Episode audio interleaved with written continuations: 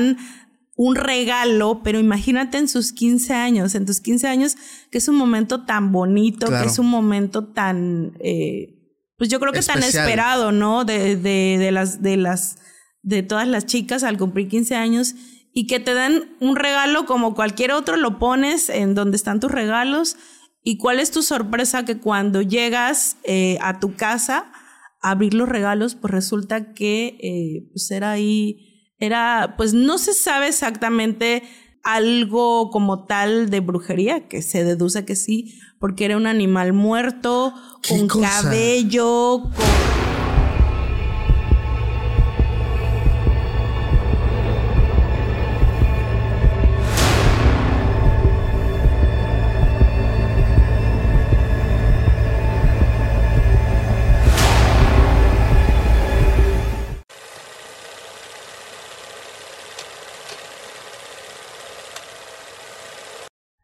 Hola, ¿qué tal amigos? Sean bienvenidos a un capítulo más de Podcast Extra Anormal. Mi nombre, ya saben, es Paco Arias y estoy muy feliz de estar nuevamente aquí con todos ustedes. Esta ocasión estoy muy contento porque nuevamente me acompaña mi amiga Sally. ¿Cómo estás, Sally? Hola Paco, pues muy feliz de estar nuevamente contigo, con ustedes en este maravilloso programa que es Extra Anormal. Gracias, Ali. La verdad, todo honor que estés con nosotros. A la gente y a mí nos encantan tus historias. Entonces, por ahí Sally ya me dijo, les adelanto que vienen unas historias muy buenas. Y también, familia, antes de empezar, pues bueno, aprovechemos este tiempo para si es de los primeros capítulos que estás viendo, aproveches, te suscribas, nos califiques con cinco estrellas si nos escuchas por algún medio de podcast. Y bueno, también decirles que no olvides seguirnos en Instagram, donde constantemente estamos publicando avances de todo el proyecto, las nuevas colaboraciones, todo lo que se viene. Y bueno, vamos a empezar con esta noche de terror. Sally, ¿cómo has estado? Para la gente que apenas te está conociendo, eh, platícale un poquito de ti, dónde te pueden encontrar, tus redes sociales. Claro, este, pues bueno, para empezar, me pueden buscar aquí en, en el podcast de Paco. Ya, ya hicimos dos, este, dos podcasts, me parece que es este. El tercero este. Eh, ajá, este va a ser el tercero. No recuerdo bien el nombre, el número del capítulo que hice. El primero es el 66. Ah, es el, único que me acuerdo. Un número muy este. Especial. muy cabalístico. Y este. Y pues ya después volvimos a hacer otro podcast. Y afortunadamente, Paco, a todo tu auditorio que nos está viendo de toda parte de, de todas partes del mundo, ¿eh? no solamente de la República Mexicana. Justo hace rato platicábamos que me han escrito desde Ecuador, me han escrito de Venezuela, me han eh, escrito de muchas partes. La verdad ya no solo, repito, de la República, sino del mundo. Vientos. Entonces, este, pues la verdad estoy muy contenta que... Eh, pues este, este apoyo de tu público, porque pues la verdad es el programa que pues gracias a él pues me han, eh, pues me han estado contactando. contactando. y por ahí si alguien me quiere contactar con todo gusto les voy a responder que es este desde mi Instagram, que por ahí les, les voy a leer porque luego este, no les voy a yo a dar mal eh, mi Instagram, que es este, me pueden buscar como Marshall-Sams. Genial. En Instagram. Ya estás. Antes de empezar, Sale, también quiero mandar un saludo muy especial para la pequeña Loren Mariel Cervantes Martínez, que vive en Ciudad Mendoza de Orizaba, Veracruz un fuerte abrazo, un saludo y también pues darle las gracias porque me dijeron que es una fiel fan del programa. Entonces un saludote hasta allá también para sus papis. Y bueno, vamos a empezar con esta noche de historias. Sally, eh, no sé, eh, bueno, tú eres maestra. Así es. Entonces has estado en varias, eh, en varios lugares, algunos aquí de Oaxaca. No sé si en algún momento tú escuchaste de algunas personas ya mayores que decían que cuando alguien fallece dentro de un pueblo, la muerte se lleva tres personas. Entonces es típico que en un lugar pues, fallece alguien y en la misma semana se van dos personas más. ¿En algún momento lo has escuchado? Fíjate que sí, eh, ahora sí que desde hace años siempre escuchaba que pues por ahí la, pues como dicen, ¿no? La muerte se lleva de tres en tres, ¿no? No es como que y fíjate que en un principio yo no lo creía, pero no sé si ha sido coincidencia, pero cuando nos hemos enterado, por ejemplo, de que alguien fallece, por lo regular eh, en una calle, pues vuelven a fallecer dos personas de la misma calle. A lo mejor no, no así como que al otro día, pero sí semanas después o incluso... Eh, un mes después y ha sido como que muy, muy peculiar esa, esa situación. De hecho, fíjate que a una persona muy especial, que era mi abuelita, lo decía mucho pero yo como que perdí la pista acerca pues de este de esta creencia, ¿no? Pero esta persona me contacta eh, de un pequeño pueblo de Jalisco que el cual pues omite el nombre, pero me cuenta algo que sucede hace mucho tiempo. De hecho, esta persona todavía no nacía. Eh, estaba nada más como que bebé de brazos su, su hermano mayor, pero esto ocurre, me dice, hace mucho tiempo en un pequeño pueblo de Jalisco. En ese pueblo se tiene la creencia de que cuando alguien del pueblo muere, dentro de la misma semana se van dos más. Pero era como una creencia muy, ah, o sea, es lo que se cree. Pero como tal, eh, su familia no había experimentado nada. Pero su mamá le tocó vivir algo que tiene que ver con este fenómeno y se me hace muy extraño. Él me cuenta que pues ellos vivían cerca de un panteón. De hecho, hace cuenta que está la calle principal y su casa estaba sobre la calle principal y esa calle avanzas como unas dos cuadras y llegas al panteón, está la mera entrada del panteón. Y en ese pueblo pues se tenía esa creencia. Él me cuenta que un mes de noviembre, ves que estos meses son fríos, tienen mucho esto del espíritu, pues aquí en México, ¿no? La tradición Día de Muertos, dice que dentro del pueblo fallece un señor.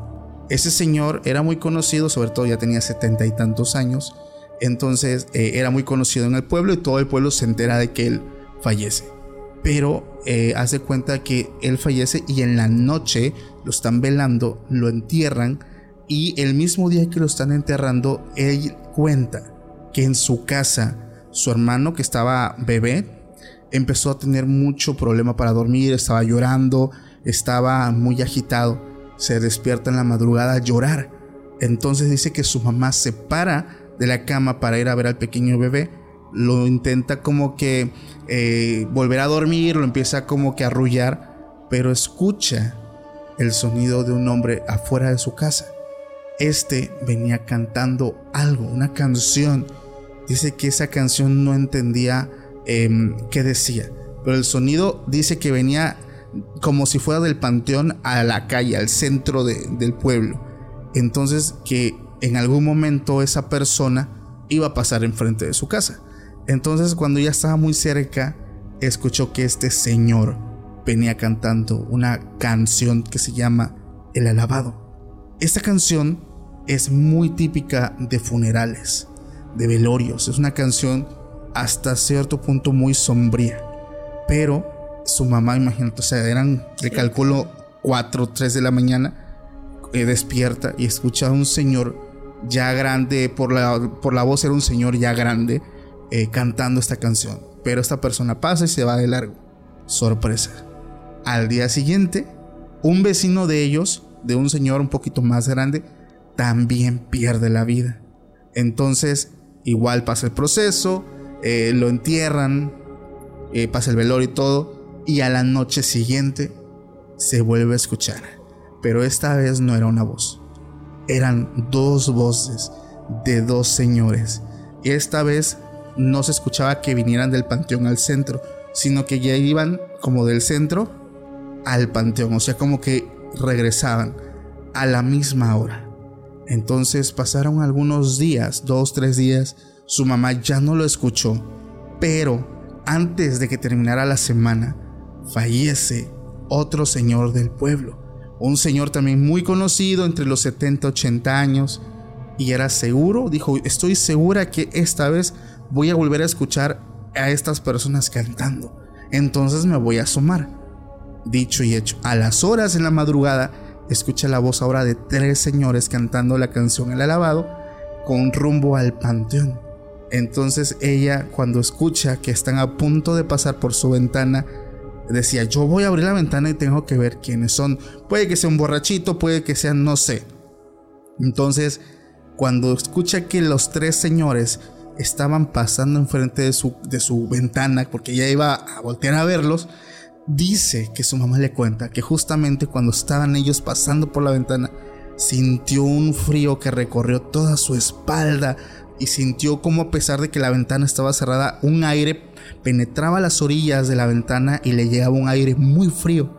Entonces ella dijo, no, no, no, no puedo abrirla, puede pasar algo.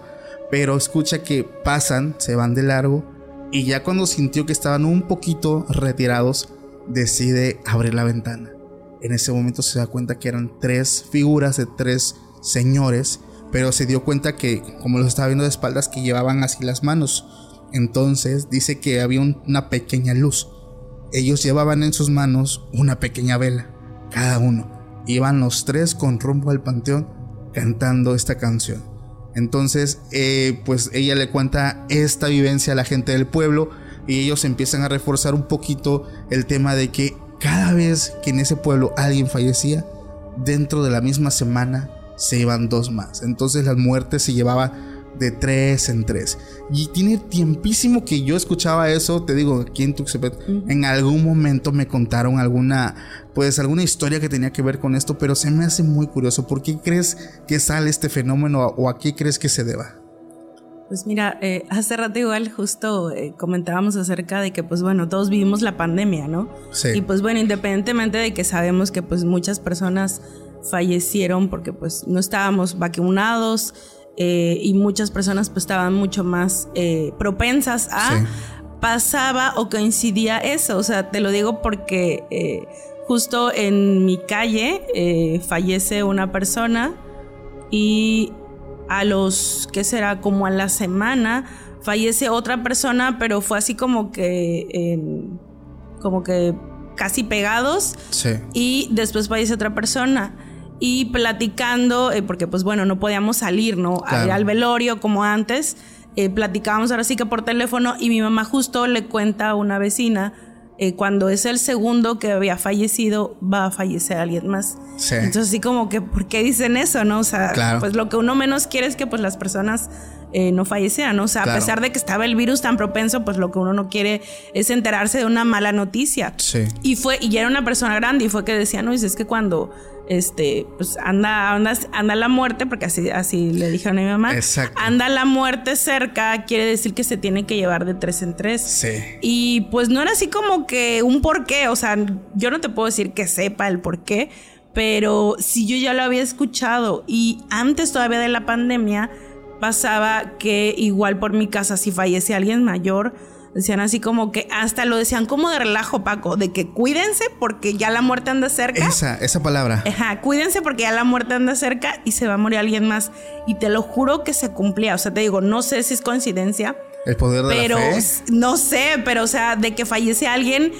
Eh, si no de la siguiente cuadra, pero era de la misma calle. Sí. O sea, y por lo regular, a veces no eran hasta de la misma edad. O sea, a veces podía ser alguien que ya era mayor, alguien joven, pero sí se cumplían lo que eran de tres. Entonces, algo debe de haber por ahí. Le diste a las palabras que también mi abuela mencionaba, la muerte anda cerca. Esa era. Y lo curioso es que mm, hace cuenta que fallecían, pero era en la misma manzana, a veces en la misma cuadra. Recuerdo una vez, este, un diciembre, me acuerdo, yo venía de la misa con mi abuelita porque yo iba, yo era un chico de, de iglesia, entonces yo iba mucho a la misa. Y recuerdo que una vez veníamos caminando ya con rumbo a su casa. Entonces, este, veníamos y vimos una carpa de esas blancas, ¿no? Que son seña de que alguien, pues ya había perdido que algo pasó, ¿no? Sí, ¿no? Entonces, recuerdo que mi abuelita se quedó y la vi muy seria y, y me dice, la muerte anda cerca. Y recuerdo sus palabras, o sea, ahorita las recordé tal cual, la muerte anda cerca. Y sí, era curioso que a los dos, tres días otra persona, otra vecino o vecina de algunas calles también pues ponían su carpa, ¿no? Entonces me hace interesante, digo ahí, comenten ustedes si conocen o ya habían escuchado acerca pues de este, de esta creencia, si en sus pueblos, en sus ciudades, eh, en algún momento escucharon acerca de eso, digo también para saber si, si no es exclusivo de Oaxaca, de México, también en otros países, ya que nos ven de gran parte del mundo, entonces ahí dejen su comentario para ver eh, si ustedes ya habían escuchado acerca de este fenómeno. Pero Sally, a mí me dijeron que venías con historias muy cabronas, entonces el telón es todo tuyo, empieza con la que tú quieras. O si es coincidencia, Paco, porque justamente este... Eh, ahorita que, tocabas ese punto, yo creo que a, veces puede ser, ¿no? Por ahí es este famoso tema de, de, manifestar.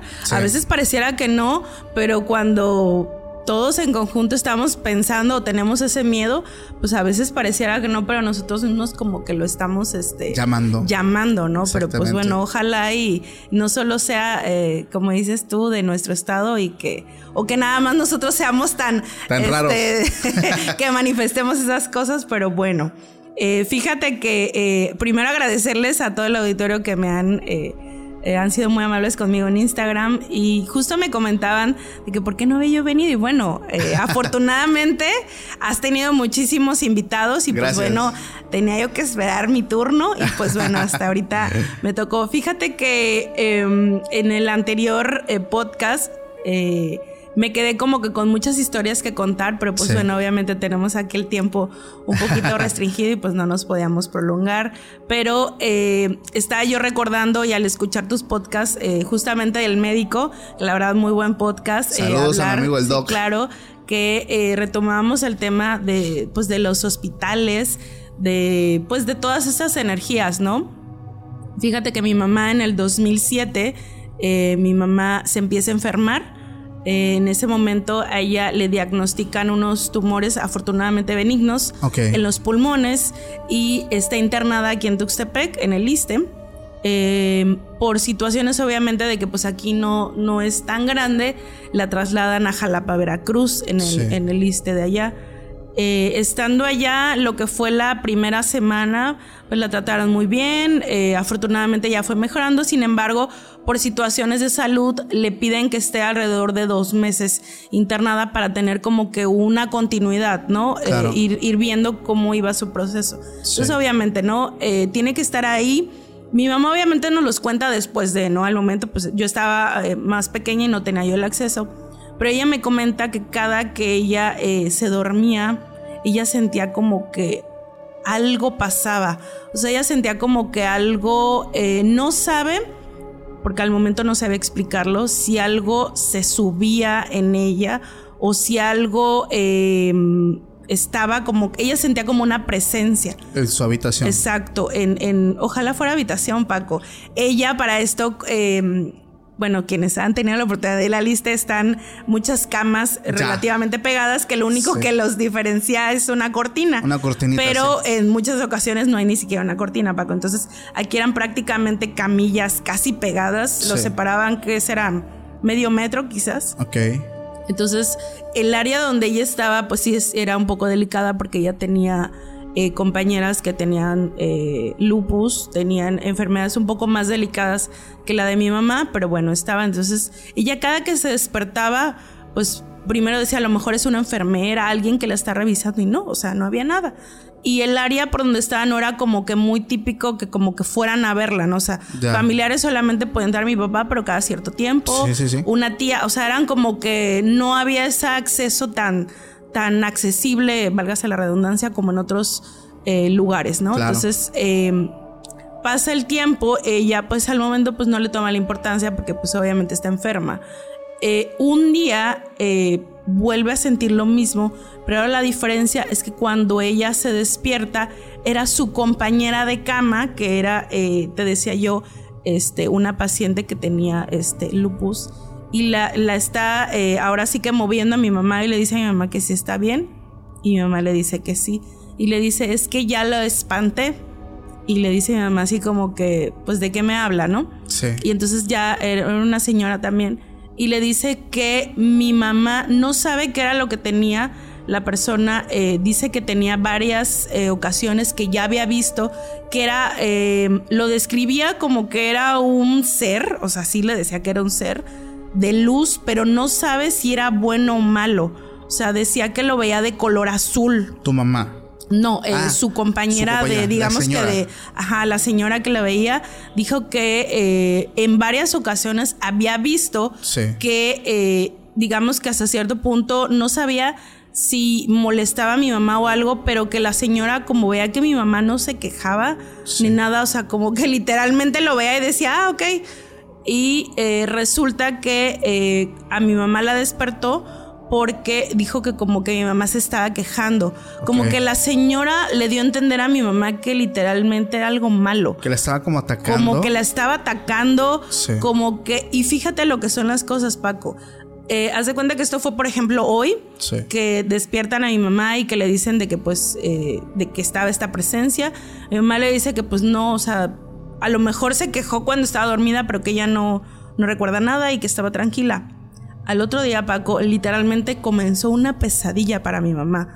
Resulta que eh, mi mamá, por azares del destino, todas las demás compañeras de cama se van eh, las dan de alta y mi mamá solamente se queda en esa, eh, en esa cama y las demás eh, estaban ahora sí que totalmente vacías. O sea que estaba sola en ese exactamente, digamos como en ese cuarto grande porque eran, mi mamá me dice que eran alrededor de seis camillas porque pues yo no tenía acceso. Entonces pasa que mi mamá está ahí y empieza a escuchar unos ruidos como que de como que a alguien la están golpeando, como que hay un pleito muy fuerte dentro de la eh, habitación. Ajá, como que ella escucha dentro de la habitación, pero para eso pues mi mamá estaba eh, con suero, o sea, tú sabes que una persona cuando está ahí no es nada más como que está sentada, acostada, ¿no? O sea, tiene y no se puede mover con facilidad, entonces eh, mi mamá empieza a escuchar esos ruidos quiere levantarse y cuando quiere levantarse se da cuenta que pues hay, hay, hay gente, entonces para no hacerte largo eh, esta historia, resulta que estaban golpeando a una, a una paciente, digamos que en la parte de atrás de donde estaba mi mamá, y la estaban queriendo asesinar, Paco. ¿Quién la quería asesinar? Al parecer era su esposo por una cuestión de, em, digamos que de una cuestión ahí legal que tenían. La cosa es que, eh, bueno, ahora sí que será como que un problema ajeno a mi mamá, pero porque mi mamá quiere, eh, sin querer, ahora sí que lo escucha, mi mamá lo que hace es pues como cualquier persona, ¿no? Tratar de pedir ayuda, pero a ver, pero pues ella, eh, tanto por ella, porque se sintió hasta cierto punto expuesta, claro. por estar sola, como pues también el ver a que están golpeando a una paciente, pues pides ayuda.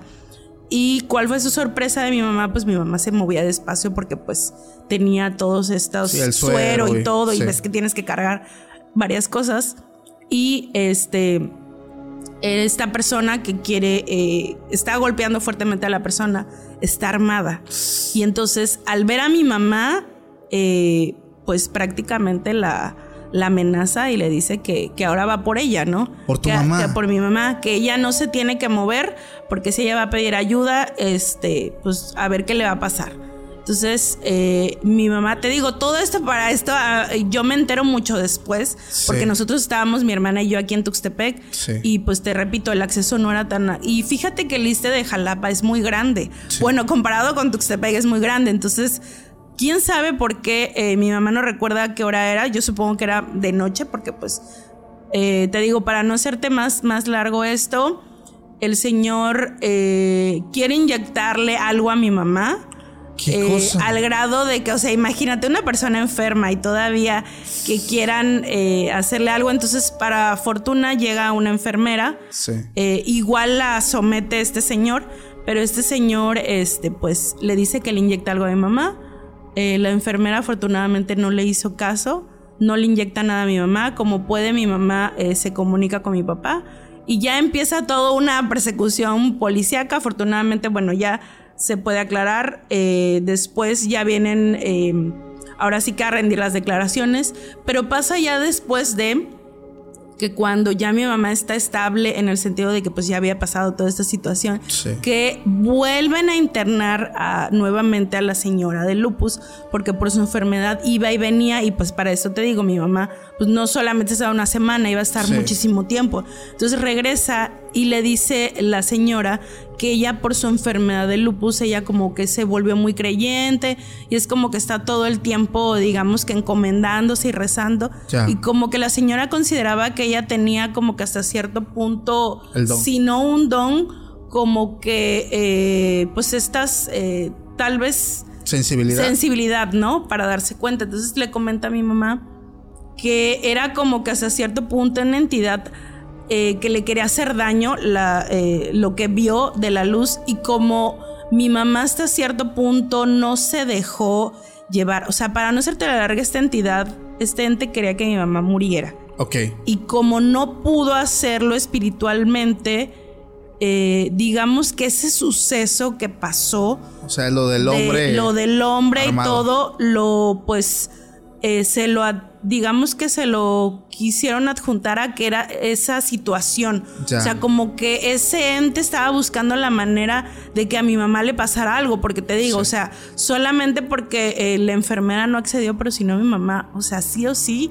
hubiera, muerto, porque eh, tenía esa situación de que pues la quisieron inyectar, el hombre la, pues tenía un arma, la apuntó, la amenazó, le dijo que pues prácticamente la iba a matar si decía algo, o sea, y tú dices, bueno, ¿cómo puede pasar todo eso en un, en un iste, no? Claro, de hecho, y más en un momento donde, donde dices tú, o sea, no estás como que ni en el lugar ni en las condiciones. Claro, y sobre todo que, como tú dices, eran muy eh, especiales en el tema de las visitas, te digo, porque en su momento un familiar estuvo ahí.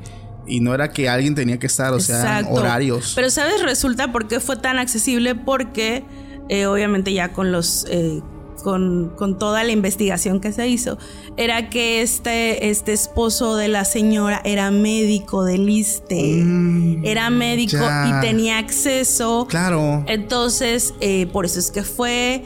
Por eso es que quería inyectar. Claro, y resulta que quien estaba, eh, su esposa, estaba justo internada por golpes de él porque ya la había intentado matar. Entonces, eh, afortunadamente, con la declaración de mi mamá, eh, sirvió para que pues obviamente fuera cesado de, su cargo. Claro. Y, o sea, pero a lo que voy es esto, ¿cómo puede ser que una situación hasta cierto punto de un ente, cómo puede traspasar esta frontera, ¿no? Claro. De algo hasta cierto punto espiritual a algo físico, ¿no? O sea, ¿cómo te expones eh, ahora sí que a una situación es como que muy... Eh, puede ser a cierto punto irreal. Claro pero, pero sí pasa. Es que para lo paranormal sale, no hay, eh, pues ahora sí que lógica ni límites. Eh, a veces pues es que yo publico varios clips de los capítulos en Facebook y había una persona, recuerdo que leí el, el comentario, y decía, yo creo en la paranormal, pero esto ya es una ridiculez. Entonces, realmente no creen lo paranormal. O sea, es que lo paranormal no tiene lógica. O sea, no tiene pies ni cabezas. La gente que eh, estudia el fenómeno y, lleva ya pues mucho tiempo de su vida dedicándolo al estudio intensivo de, de este fenómeno, saben que no hay lógica, no hay como que una secuencia para decir es que esto tiene que ser así, así, así. Eso ya no. Realmente no hay como que un estudio que lo determine. Pero si nosotros nos enfrescamos ahorita en hablar de hospitales, o sea, los hospitales es un tema que hemos comentado muchísimo y, sobre todo recuerdo las palabras del doc que decía que él podía ver cómo llegaban estas entidades, o sea, llegaban a querer, pero lo, lo que se me hace curioso, Salí, te lo puedo describir en una palabra, ¿eh? Tu mamá burló a la muerte. Sí. O sea, burló a la muerte. ¿Por qué? Porque recuerdo las palabras del doc que decían, es que estos llegan cuando el paciente Así es. Ya va a pasar a mejor vida. Así es. O sea, estos no llegan si el paciente va a seguir. Entonces, como yo, yo, yo Paco, considero que esto quería de alguna forma intentarlo y después lo intenta de la otra forma porque no lo pudo. Claro. Por a lo mejor por la persona, digo, nada en este mundo es coincidencia. Entonces yo no creo que a lo mejor la paciente de lupus que estaba al lado de tu mamá, que llevaba una vida espiritual, que estaba ya como encomendada eh, y lo que tú quieras, ella se daba cuenta de esos ataques. Entonces pudo haber sido también cuestión de que gracias a que estaba ella, pues se pudo repeler pues este tipo de ataques a, tu mamá, ¿no? Pero se me hace impresionante como tú lo dices, como, ok, si no se puede de este lado, pues vamos a buscarle de este otro lado y buscar la forma, pues, de lograr nuestro cometido, pero pues ni aún así, esto está increíble, Sari, ¿no manches? Sí, no, y, y eso que, o sea, pasaba que cuando hablábamos, eh, mi papá, que era el que estaba ahí con, con, ahora sí que con el Ministerio Público, le decía, oiga, si estamos aquí porque pues ella está mal, ¿no? Como te decía, mi mamá, gracias a Dios, en ese momento le detectaron este tumores en los pulmones y afortunadamente fueron benignos. Sí. Y pues te digo, o sea, sí fue como que un show que todavía hasta la fecha lo seguimos eh, comentando acerca de, de, cómo fue, ¿no? Como dices tú, o sea, primero parecía como que no, no la iba a librar en cuestión de salud. Sí. Después eh, pasa este suceso eh, espiritual y después todavía te topas con algo ya en una situación, pues a cierto punto de inseguridad, ¿no? Que jamás en la vida vas a pensar que va a suceder en un en, un, en una institución, de, institución gobierno. de gobierno sobre todo. Pero te digo, o sea, eh, por, por afortunadamente te digo, eh, como dices tú, ¿no? Yo creo que todo se, se acomodó y pues mira, gracias a Dios. Qué bueno. Mi mamá está muy sana el día de hoy, tiene 68 años. Imagínate, fue en el 2007. 2007. No manches, ya tiene un buen de rato. Sí, ya tiene un buen. Pero qué bueno, sale un saludo a tu mami que yo sé que va a estar viendo este capítulo. Ella también es fan número uno del, del podcast. Un saludazo. Oye, Sally, te quiero contar una, una anécdota que me mandan, pero también te quiero preguntar. Y a la gente también le quiero hacer una pregunta en general. ¿Ustedes le tienen miedo o pavor a muñecos? Eh, en general digo, oye, sí, sí. Ay, mira, mira a quién le fuiste a preguntar, oye, a la ideal, ¿no? A la ideal, sí, sí. Este, para darles contexto, quien es la primera vez que me están viendo, por ahí busquen este mi podcast. Yo tuve la experiencia de estar conviviendo con un títere. Yo soy maestra de preescolar y un títere, eh, pues viví una así, un, títere de un payaso molestó a, muchos de mis alumnos y también a mí, o sea, a mí como, porque por ahí en, ciertos comentarios eh, del, de, de, YouTube me decían, no, es que seguro este, el, el títere poseyó a la maestra y por eso este, consideraba que no era tan fuerte. No fue eso sino que hasta cierto punto nosotros como docentes tenemos que darle eh, a todo a una razón lógica. O sea, no podemos estar ahora sí que diciéndole a los niños, no, es que... Establecer creencias. Exacto, ¿no? O sea, eh, a nosotros nos piden ser neutrales en ciertos temas. No podía yo llegar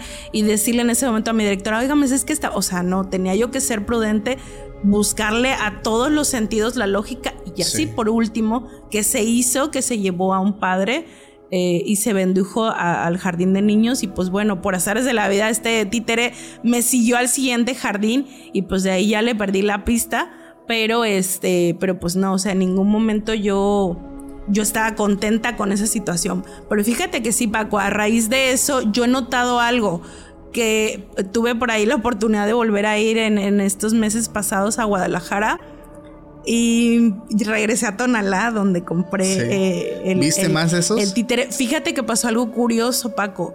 Pregunté y me dicen que nunca ha habido una tienda de títeres. Ah, o sea. Y ahí está mi hermana de testigo. Ya. Que dijeron que nunca han vendido títeres y fuimos porque pues eh, sí Tonalá es muy grande y todo, pero sabíamos ciertas áreas. Dicen que nunca han vendido títeres y anduvimos buscando, buscando, pero fíjate que independientemente de eso, a raíz de eso, luego me dice mi mamá, oye, que vamos, y yo ya no. O sea, ya sí soy, a lo mejor es miedo, a lo mejor es este, prudencia de ya no exponer a los niños. Eh, pero ya, o sea, ya es como que no, ya no. O Oye, sea, qué impresionante con el tema de que llegas y, y, ya no, o sea, te dijeron que no, no había una tienda. Digo, para los que quieran pues, saber el contexto completo, capítulo 66, podcast extra normal, invitada a Sally, el primer capítulo donde pues nos cuenta eh, su experiencia comprando un títere pues yo creo que maldito. Sí, yo también creo que sí. Entonces, bueno, ¿por qué les pregunto esto? Hay personas que me han estado enviando mensajes de, que ellos han sentido una vibra muy especial, y con especial quiero decir muy pesada, a ciertos objetos. Pero no solamente se limita a juguetes, sino también a espejos, eh, lámparas, o sea, no es como que exclusivamente de, algún juguete, no hablamos de objetos que llevan consigo pues una carga negativa bastante fuerte que está al mismo tiempo pues sienten las personas alrededor pues la vibra que despiden pues estos objetos. Pero quiero preguntarles en este momento a toda la gente y los que nos escuchan por Spotify, si ustedes tuvieran de regalo un juguete, pónganle el juguete que ustedes quieran, muñeco, muñeca, pero este, eh, desde el momento en el que ustedes lo toman en sus manos, sienten algo extraño. Incluso ustedes lo colocan en su cuarto y sienten que este juguete los está mirando, los está observando, caminan y sienten que la mirada de pues, este juguete inofensivo o aparentemente inofensivo te está siguiendo con la mirada. ¿Ustedes se lo quedarían? Lo regalan, lo queman, lo tiran, ¿qué harían? Quiero saber, ahí dijeron en los comentarios, me gusta leer pues su respuesta, pero tú qué harías, Ali? Ya, digo, en ese punto creo que ya sé lo que ya, harías. No, ya, o sea, yo en, ese momento en el podcast cometí el, el, error de pensar, porque no lo hice, no tuve la oportunidad de, de, tirarlo, o sea, yo pensé en tirarlo, pero no, ya en este punto de mi vida, si llega a aparecer el payaso, que no espero que pase, pero yo, sí, tengo en mente quemarlo, o sea, yo, sí quiero quemarlo. Yo sí espero que parezca, ¿sabes por qué? ¿Sabes no, no, no, no, no. Porque te lo voy a pedir. no, pero, o sea... Eh, me lo regalas, me lo regalarías. Fíjate, Paco, no, claro, eh, me daría hasta miedo agarrarlo, ¿sabes? Háblame, yo en cierto momento no le tenía miedo, pero eh, fíjate que ya a raíz de que hice el podcast, como que me hicieron entender muchos peligros que obviamente tal vez yo no dimensioné. Claro. Digamos que yo minimicé esa situación y eso es cierto porque yo traté de buscarle lógica a todo, o sea, yo no quería que fuera algo paranormal, o sea, yo de verdad, de corazón, quería que fuera coincidencias de la vida, no sé, pero no, o sea, ahorita ya lo super quemo y le aviento, o sea, todavía quemándose ahí le aviento agua bendita. No, tú háblame, tengo una repisa aquí donde estaría perfecto, tengo cámaras también aquí de pues visión nocturna.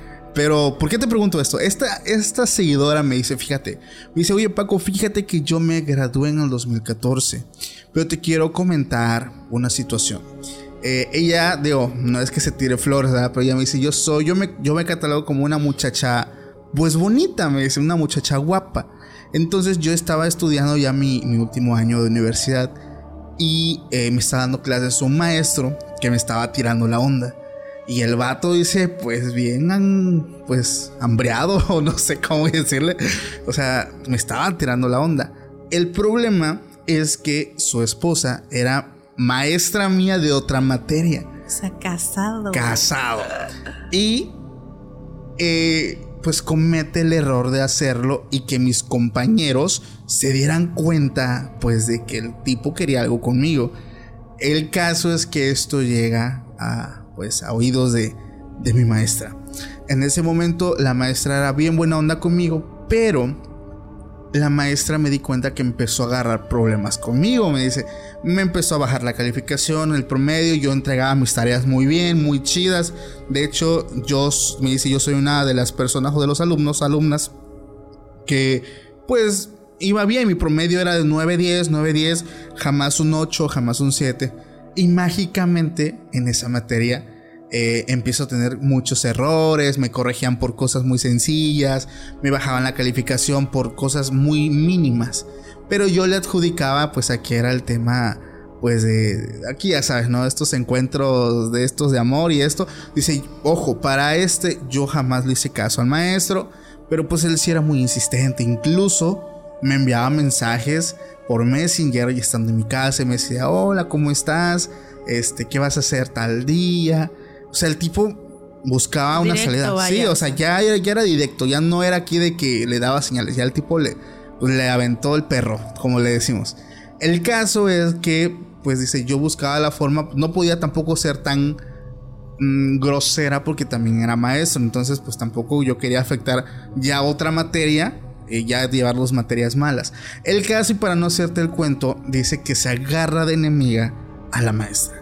La maestra dice, me empieza a maltratar, me empieza a humillar, a pesar de que yo era buena alumna, me dice, ella buscaba la forma pues de humillarme, ¿no? Con, con el grupo y ya la gente, los, mis compañeros ya sabían por qué era. El caso es que fue pues una piedrita en el zapato. Eh, el último año estuvo bastante, me la pasé muy mal, pero llega la graduación dice que antes de que terminara se acerca a la maestra y le dice, oye, vamos a ponerle el nombre Laura. Oye, Laurita, dice, te quiero pedir disculpas, dice, si tal vez fui un poco dura.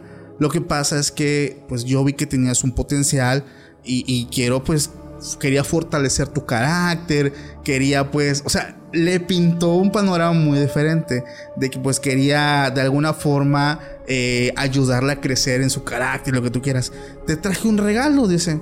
Este, tómalo con, guárdalo, quédatelo, es un regalo que pues yo te doy a ti, de con mucho cariño, tu maestra, te quiero mucho, me abrazas, nos tomamos una foto y tan tan. Dice que era una bolsa bastante grande. Entonces llega a su casa, la abre y era una muñeca. Dice, esta muñeca, Paco, tenía el cuerpo de tela, pero la cabeza, la cabecita era como de porcelana. Era que si se caía incluso se podía romper. Pero te voy a decir algo. Lo mismo que le dije a la, a la gente ahorita. Desde el momento que saca este juguete o esta muñeca de la bolsa, dice que sintió algo muy pesado. Dice, es que el rostro, o sea, el rostro era horrible, me dice, el rostro era como de una muñeca antigua. Tenía un rostro que daba miedo. Pero adicional a ello, te sentías lo mismo que les dije en un principio. Yo lo puse en una parte de mi cuarto, pero a veces yo me levantaba en las noches y sentía que sentía una mirada muy pesada y lo único que yo volteaba pues era ver la muñeca. Entonces dice que ella lo que hace es guardarle en una bolsa y pues guardarlo entre sus cosas, ¿no? Entonces pasan los días, se lo olvida, se lo olvidó. Ya, de hecho no hubo actividad paranormal, pero ella, eh, pues como ya había salido de la, universidad, la llaman de un trabajo a otra ciudad. Dice que agarra, hizo sus maletas, se muda de, de casa y cuando estaba desempacando, extrañamente entre sus maletas, entre su ropa, estaba la muñeca en la parte de abajo. Y dice, o sea, ¿cómo es posible? Si esa la dejé en una bolsa por allá tirada en casa de mi mamá, ¿qué hacen mis maletas? Pues bueno, dice, no creo que sea nada malo, me sugestioné. Dice que ella se queda en un departamento, no era casa, era un departamento, digo, pues iniciando. Es un departamento que ella dice que era como un rectángulo, se dividía en en sala, cocina, cuarto. Entonces era como que no había ni división, era un cuarto como tal. Dice que en la, en la cocina había una repisa donde ella tenía cositas y pues la voy a poner en la repisa. Igual, igual. Eh, sí, sí, exactamente. Dice, la pongo en la repisa y ya pues yo me iba a dormir. Estaba en la repisa de la cocina. Va, dice que pues cocina tenía una ventana al exterior, lo que tú quieras. Dice que pasan los días y nuevamente se empieza a sentir observada, se empieza a sentir como que algo estaba ahí con ella. La sensación de que hay algo más que tú no ves, pero eso que está ahí sí te puede ver. Dice que ella se llevó un perrito pequeño a su. Pues a vivir con ella. Para no sentirse sola. Era un. ¿Cómo se llaman esos perritos que son? No, unos que son como chinitos blancos. Fresh Ajá, creo que sí, un fresh Dice que dormía con ella en su cuarto. Pero una vez pasó algo. Ella notaba que este perro, cuando pasaba por la cocina, siempre hacía el... O sea, como que le gruñía algo, pero nunca le prestó atención a que le estaba gruñendo, sino que una vez, una madrugada, dice, yo soy de los que me levanto a tomar agua. Me levanto, no quise ver la hora, dice, porque pues también veo películas de terror y lo que tú quieras. Y dice, me, da risa porque dice, cuando me levanto, despierto a mi perro. Dice, oye, vamos, acompáñame a la cocina, ¿no? Y pues ya va el perro todo soñoliento también a la cocina. Y dice que esa vez se levanta, igual levanta al perro que estaba dormido y ya se lo lleva a la cocina. dice, ah, pues lo normal, al refrigerador, me estaba yo sirviendo. Cuando empiezo a escuchar a mi perro, otra vez que hacía el... Y volteo hacia donde estaba el perro y te juro, esto que les voy a decir es sorprendente. En cuanto ella voltea la mirada rápido a la repisa, ve como, eh, no sé si recuerdas estos juguetes de Toy Story, como cuando van a ser vistos se vuelven a dejar caer. Sí, sí, sí. Igualito. Dice que vio que esta muñeca estaba parada sobre sus dos piecitos, que eran de, de tela, en la repisa. Entonces cuando ella voltea la mirada, ve cómo rapidísimo se deja caer y se cae sentada y se queda en la posición como debía de estar. En ese momento que ella ve esto, o sea, ve cómo o sea, se deja caer y se queda sentada, el perro empezó a ladrar, pero el perro empezó a ladrar y empezó a aullar. El perrito pequeño empezó a aullar. Y dice, en ese momento yo no sabía qué hacer. Yo me quedé helada, parada. Estaba sola con mi perro fuera de casa en una ciudad que no conocía. Y estaba conmigo algo que no sabía qué era, pero sabía que era malo. Pero que estaba ahí. Era, era la muñeca. En ese momento dice, yo jalo al perro, me, me meto a la cama, me tapo con mi perro, me duermo con el perro. Y le hablo a... En esa ciudad dice que había un sacerdote que era este tío de ella. Dice, él es mi tío, es sacerdote, y hablé con él. Le dije que por favor viniera. Yo no quise, dice, ni siquiera eh, bajar a la muñeca, no la quise ni tocar, no quise nada. Dice, le hablé, llegó mi tío y en cuanto entra, dice, me dice, hija, se siente aquí una vibra muy fuerte, muy pesada. Y, y, creo, dice que sí, efectivamente viene de la muñeca. Lo impresionante, Sally, es que la intentan quemar y lo clásico que pasa con las brujerías. No, no se prenden. Le echan gasolina, le echan alcohol y no se quería prender. Pero cuando empiezan a orarle, empiezan a hacer oración, eh, a buscar eh, ambientizar el lugar, empieza a quemarse y dice ella que en cuanto la muñeca se empezó a quemar, empezó a oler un olor bastante desagradable, un olor muy feo, muy desagradable, pero que entre las llamas, cuando se estaba quemando, ella logró escuchar una risa que no venía de otra casa, ni de otro patio, ni de alguien más. Venía de donde se estaba quemando la muñeca. Y era la risa muy parecida a la de la maestra que me la regaló. Entonces ella dice, yo sin querer acepté una muñeca que sepa Dios qué tenía dentro eh, o, cuál era la finalidad de, de habérmela dado. Pero yo dice, ingenuamente acepté su disculpa pensando que pues que todo lo que me decía era verdad, pero realmente me traje conmigo a mi casa un juguete, un objeto que tenía una carga negativa muy fuerte. Entonces, por eso les hacía la pregunta, ¿ustedes qué harían si tuvieran pues esta situación? ¿Qué ¿Se lo quedan, lo guardan, lo tiran, lo regalan? ¿Qué harían? Pero ¿cómo ves? Sí, y fíjate que esto me remonta también en, el, en lo que también yo viví, ¿no? Que en su momento cuando me dieron de comer algo que pues igual también tenía cosas, entonces yo creo que siempre hay que pues tener cuidado, ¿no? Con todo lo que recibimos, sea eh, desde regalos, comida, eh, objetos y más si viene de una persona que no sabemos que no somos tan gratos, ¿no? Claro. O sea, porque si ha pasado que de amigos o incluso de familiares han, han, pues la verdad ya ven, ¿no? Que ahorita pues cada cada persona pues tiene ciertas eh, pues maneras de pensar, ¿no? Ahora imagínate de alguien que sabes que no eres tan agradable en su vida, o sea, claro. No, entonces y sirve como para ser precavidos, ¿no? Si claro. lo he dicho, tener mucho cuidado con lo que metes a tu boca, con lo que te regalan, con lo que aceptas. Digo, no es que también te hagas como que el sangrón, ¿no? Sí, no. Sino que ser precavidos. Pero bueno, Sally, ¿alguna historia que nos quieras compartir? Fíjate que ahorita con esta historia eh, no voy a decir nombres porque estas personas conocidas, voy a decirle conocidas porque si digo más van a saber y, ven tu podcast, pero esto me hace recordar que eh, hace muchos años, en unos 15 años, ahorita justo que sale lo de la muñeca, también aquí fue una cuestión de problemas, no sé exactamente si familiares o qué sucedió, pero eh, también le dan un regalo, pero imagínate en sus 15 años, en tus 15 años, que es un momento tan bonito, que es un momento tan, eh, pues yo creo que tan esperado, ¿no? De, de, de, las, de las, de todas las chicas al cumplir 15 años y que te dan un regalo como cualquier otro, lo pones en donde están tus regalos.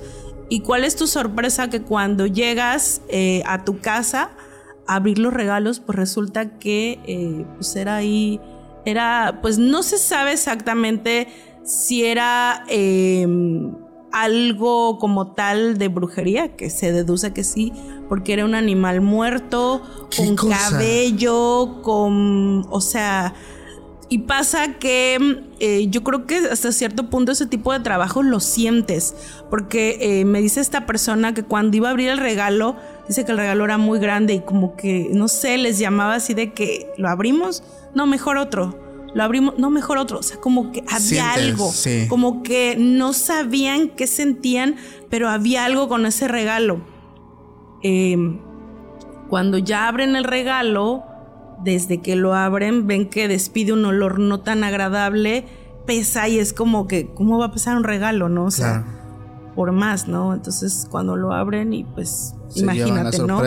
Eh, y más la festejada, ¿no? O sea, algo tan choqueante y tan triste, porque dices tú, ¿cómo es posible que alguien te pueda desear esas cosas?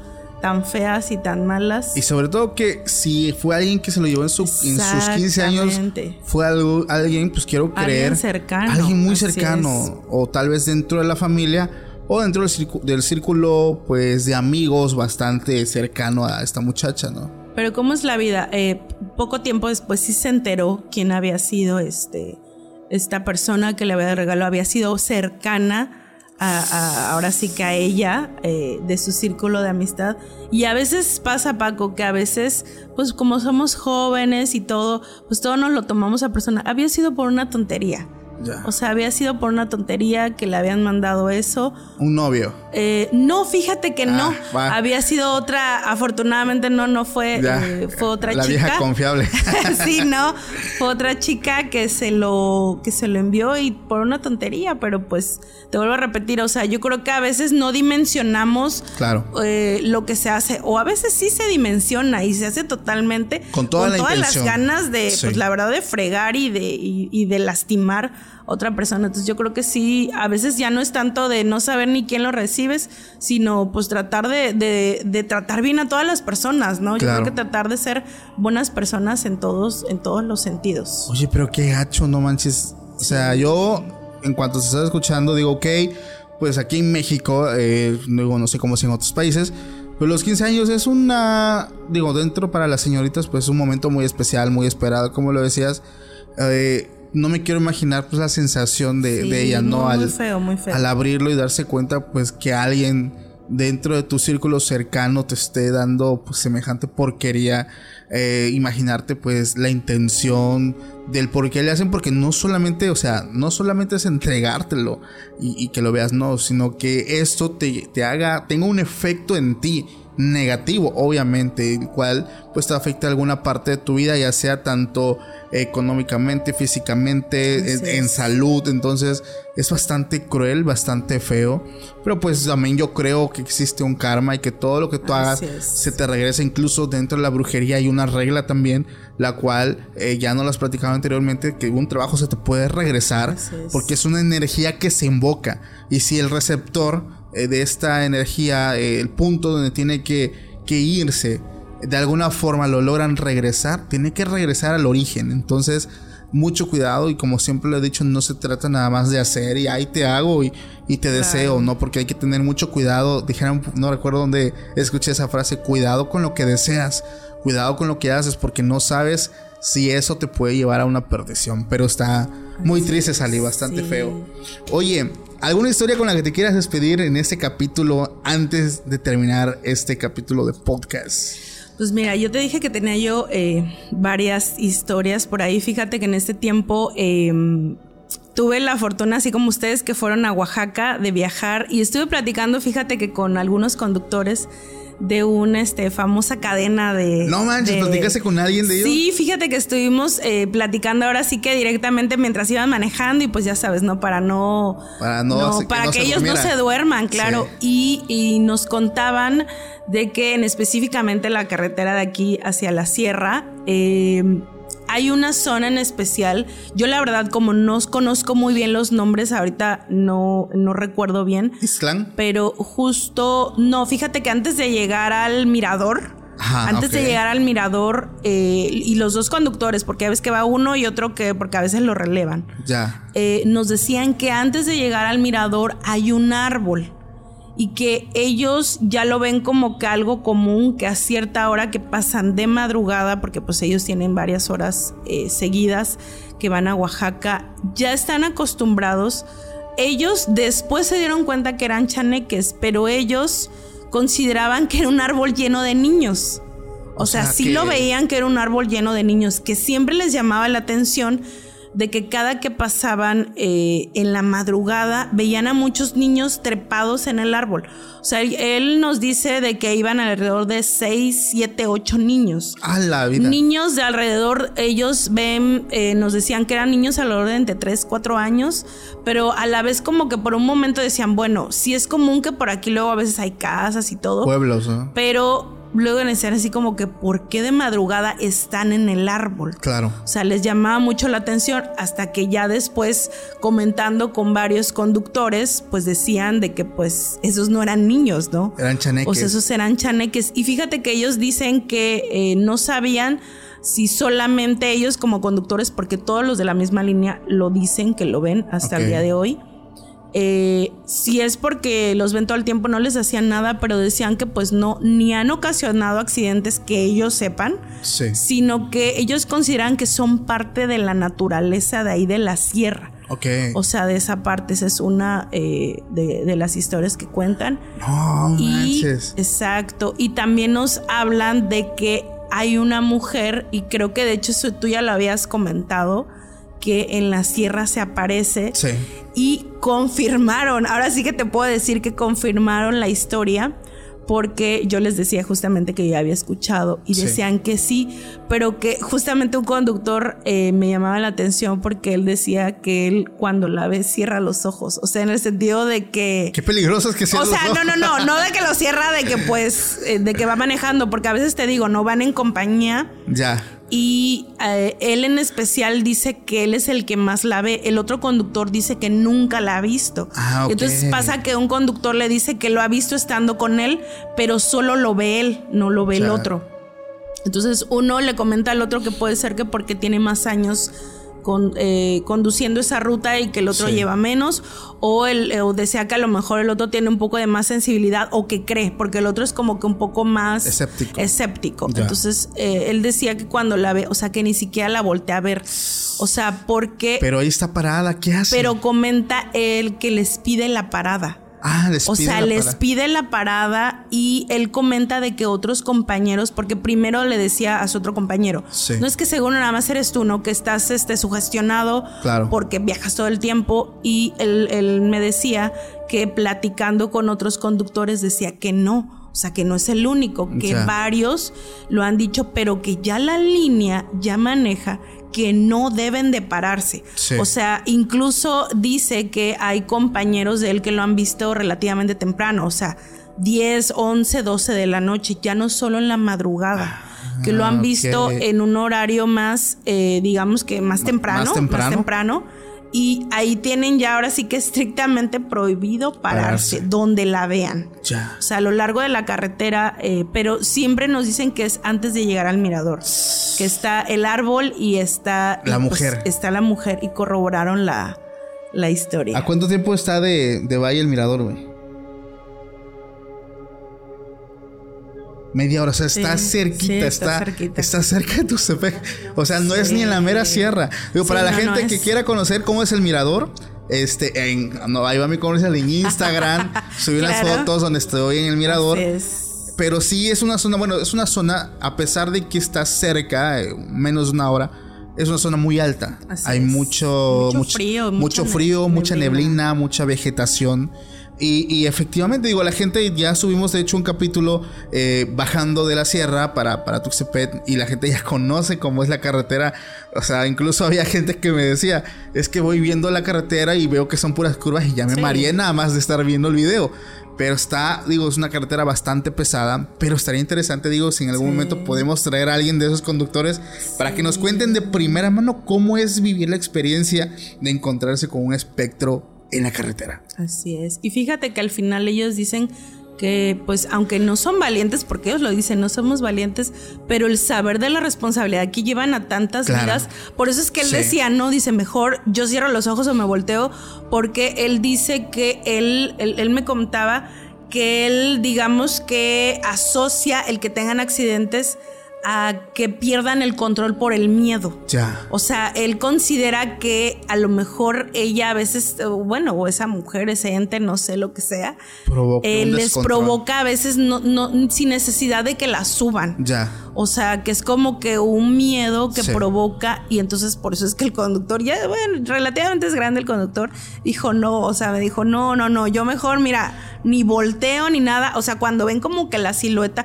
y aparte ellos ya saben calcular exactamente, sin necesidad de ver el celular, llevan el tiempo ya con, su mente y ya dicen, no, pues en tal área, este, le suben a la música.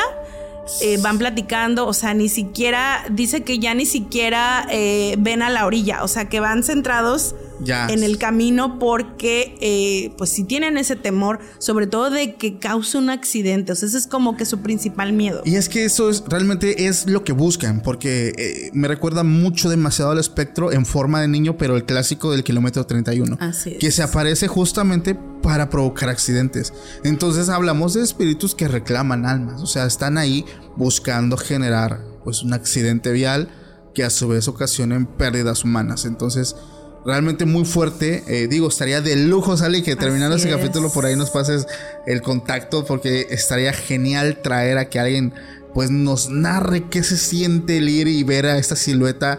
Eh, digo, nosotros fuimos buscando ver algo, pero lo curioso es que no lo vimos, pero la gente en el video sí se captó, sí, ahí sí, sí, se captó la forma de un trabajador con su casco y eso que está a orilla de carretera. Digo, yo no lo vi, en la edición tampoco lo vimos, pero la gente que es muy observativa sí nos hizo pues el comentario, oye, chécate el tal minuto, se ve una persona, o sea, no es un letrero, pues los letreros reflejan luz. No, esto es una persona, se ve su casco, se ve como su uniforme y está parado a orilla de carretera. Definitivamente es una carretera muy pesada, también muy peligrosa, también donde han ocurrido infinidad de accidentes con pérdidas humanas. Entonces, digo, estaría interesante en algún momento poder hablar con alguien. Oye, Sally, tremendo capítulo nos acabas de dar. Muchísimas gracias. Recuérdanos tus redes sociales, por favor. Claro, les recuerdo para que por ahí, si me quieren escribir, con todo gusto, Marshall Sams. Genial, Sally. Muchísimas gracias. Familia, gracias a todos los que llegaron pues hasta este punto del video. Les mando un fuerte abrazo. Ya saben que los quiero más a aquellos que lleguen hasta el final. Gracias a todos los que están por aquí. También a los que nos escuchan por medio de podcast. Les mando un fuerte abrazo y nos estamos viendo próximamente en un nuevo capítulo. Pásenla bonito. Hasta la próxima. Bye. Hola, soy Daniela Guerrero, diseñadora, escritora y host de mi podcast Siempre hay Flores, un espacio donde uso la adversidad como trampolín mientras te comparto sobre experiencias de vida, enseñanzas de libros, documentales y más. También me vas a escuchar hablar mucho sobre la salud mental. Déjame acompañarte cada lunes con un tema nuevo en Spotify o tu plataforma de podcast favorita. Nos vemos. Chao.